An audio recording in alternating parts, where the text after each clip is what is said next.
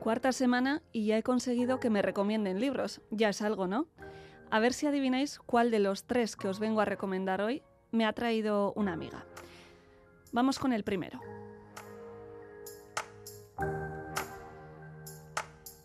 Parabellum es la última hornada de John Andueza porque ya lleva 10 libros a sus espaldas.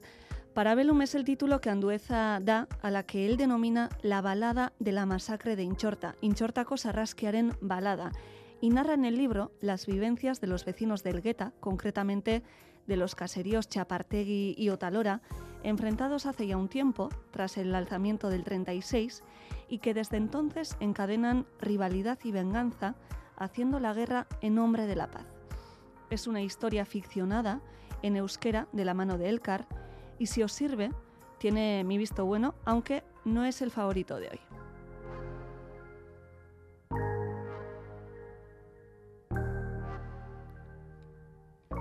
La segunda propuesta se titula Atención, la brecha orgásmica, editada por Catacrack y escrita por la activista feminista Paola Damonti.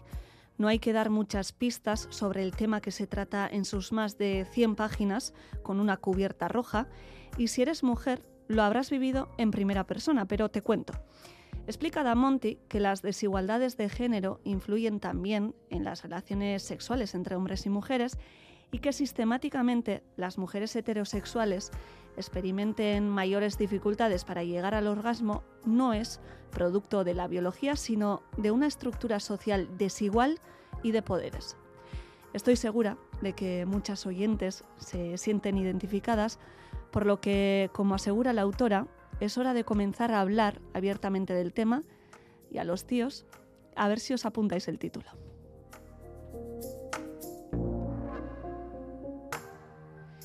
El último, Independencia en Eguzkiak, una novela de los 70 escrito por el marfileño de etnia malinque Amadou Kuruma y traducido por Ayora Haka hace unos pocos meses, narra la historia de Fama, príncipe malinque y último descendiente de su dinastía. La cuestión es que le destronan y se convierte prácticamente en un mendigo.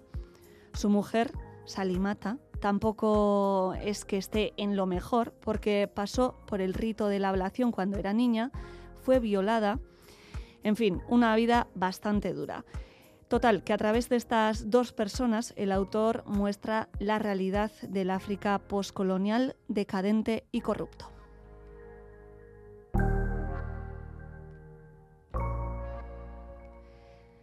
Y de estos tres, ¿cuál creéis que es el que me trajo una amiga y por tanto mi favorito? Pues sí, el segundo, el que igual no gusta tanto entre algunos hombres. Y como siempre, os dejo con una cita breve. El plano de la jerarquía entre los géneros es clave para entender por qué los hombres heterosexuales tienen orgasmos con mucha más frecuencia que las mujeres. Una de cada cinco afirma no siempre llegar al clímax y el sentimiento de culpa que experimentan aumenta muchas veces porque la ausencia de placer se sigue viviendo en la más absoluta soledad.